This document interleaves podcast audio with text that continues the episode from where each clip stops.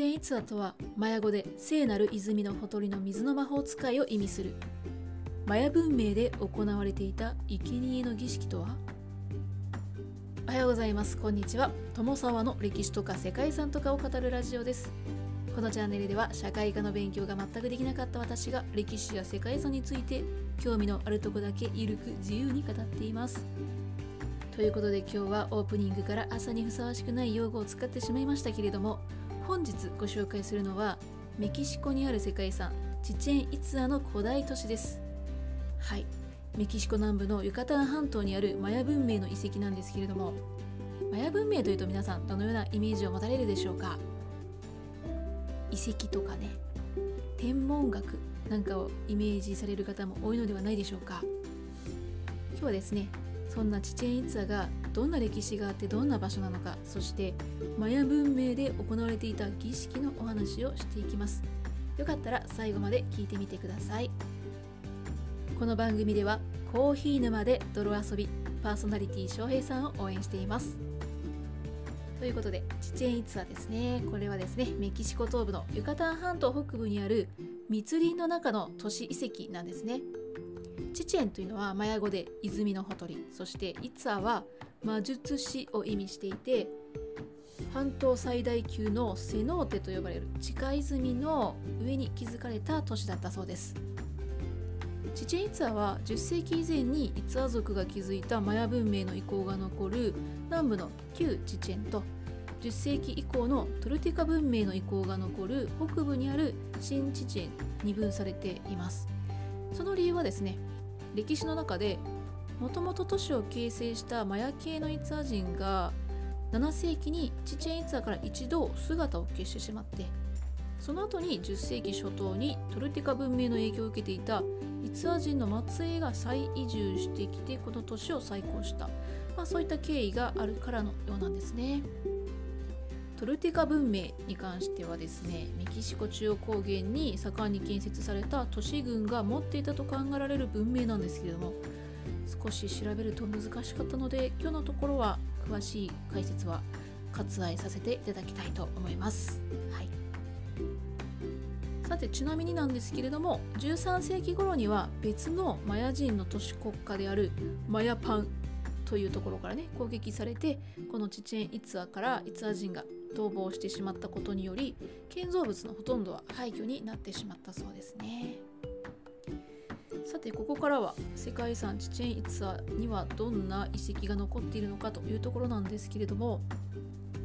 南側にある旧チチェンには伝統的なマヤの建築様式の影響が残っていてトルテカ文化の影響が強い新チチェンの方は北側のエリアにあるそうですね。そして旧チチェンの方には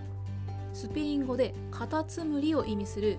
カラコルという遺跡があるんですけれどもこれは螺旋階段を持つ円形の塔となっています。最上階にある窓には年に2回夏至と冬至の日だけ太陽の光が差し込むそうでこれはクルカンの降臨というふうに呼ばれているそうなんですがこのことから古代の天文観測所であったというふうに考えられているそうです。そして新チチェンにはですねスペイン人が誤解して名付けたと言われるエル・カスティーリョと呼ばれる遺跡があります。カスティーリョというのはスペイン語で要塞という意味なんだそうですがスペイン人がここに侵略してきた時に、まあ、それを見てそのような印象を持ったということだそうですね。このエル・カスティーリョは9層の階段状のピラミッドでできていて最上部にククルカン神殿が建てられています。はい。そしてこの遺跡は四方に91の階段があって最上部にある1段と合わせると365段になるそうでこれで1年を表現しているそうですね。また周囲に52の浮き彫りがあることによって52年を一周期とするマヤ歴を表しているというふうに考えられているそうですね。でこのマヤ歴っていうのは紀元前5世紀から一般的に使用されていたシステムに基づいていると考えられているそうなんですがマヤ暦にはですね周期とか日数が異なるいくつかの種類の暦法があって、まあ、それらの複数の複数の組み合わせで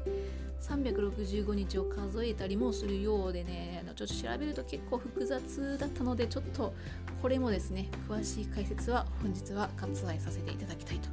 思います。そしてそんなエル・カスティーリョなんですけれどもこちらはですね春分と秋分の年2回傾斜45度の階段にジグザグの蛇のような影ができるそうで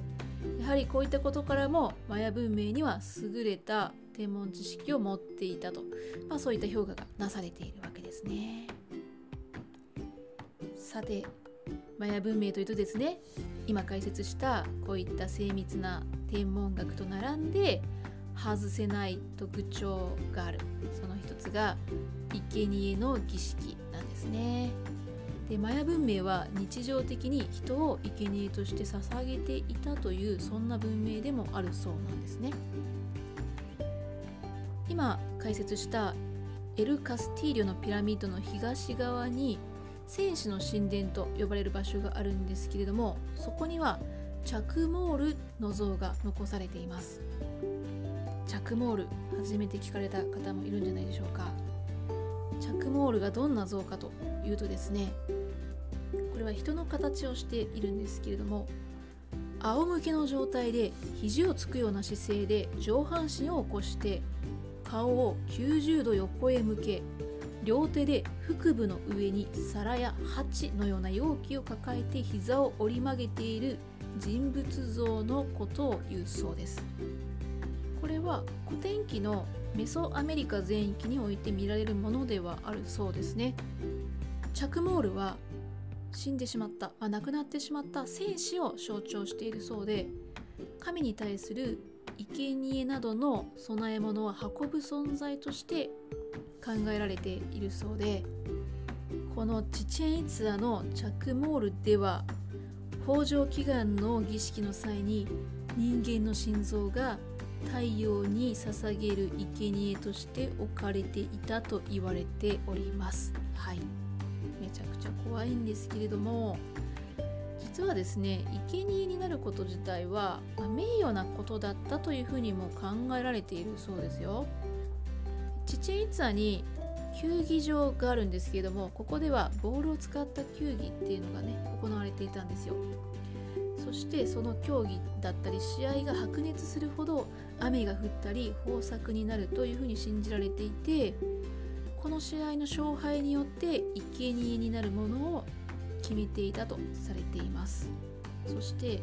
最近ではこの競技に勝った側が生贄になっていたんじゃないかというふうにも考えられているそうですね。さらにですねセノーテという聖なる泉と呼ばれる場所があるんですけれどもここでは雨が降らない時とか豊作を願う時そして雨と嵐と稲妻の神チャークの予言を伺うために財宝であったり生贄となる人間が投げ込まれていたということなんですねさらにスペインが征服した時のそのスペイン人の記録によると占いのために定められた日に女性を放り込んだというふうにもされているんです。はい、でここからはですねあのこの場所に旅行に行ったという私の友人からよく聞かせてもらっている話なんですけれどもこの泉にはですね子供から大人までたくさんの人が生贄として放り込まれてきたわけなんですけれども、うん、そう聞くとですね、まあ、さぞかしい人の怨念とか恨みつらみであったりいわゆる呪い的なものが渦巻いているんだろうなと皆さん思われませんか？ですけども実はそういった霊的な負のエネルギーっていうのが全くないそうなんですよ。その理由はですね生贄に選ばれることがやはり名誉なことであったとそして生贄にされる人は、ま、それを喜んで受け入れていたからなんだそうですよ。うんそうなんですかね。でこの話を聞いてねあの藤子 F 不二雄先生が書かれた読み切り漫画の「ミノタウロスの皿をね思い出される方もいるんじゃないかなと思うんですけれども、はい、あのミノタウロスの皿がわからない方は是非検索していただきたいんですけどね。私はなんかそんな風に思ってしまいました。はい。ということで本日はチチェン・イツナの古代都市そしてマヤ文明で行われていた儀式のご紹介をしてみました。いかがでしたでしょうか？本日もここまでご清聴いただきましてありがとうございます。では皆様素敵な一日をお過ごしくださいね。友沢でした。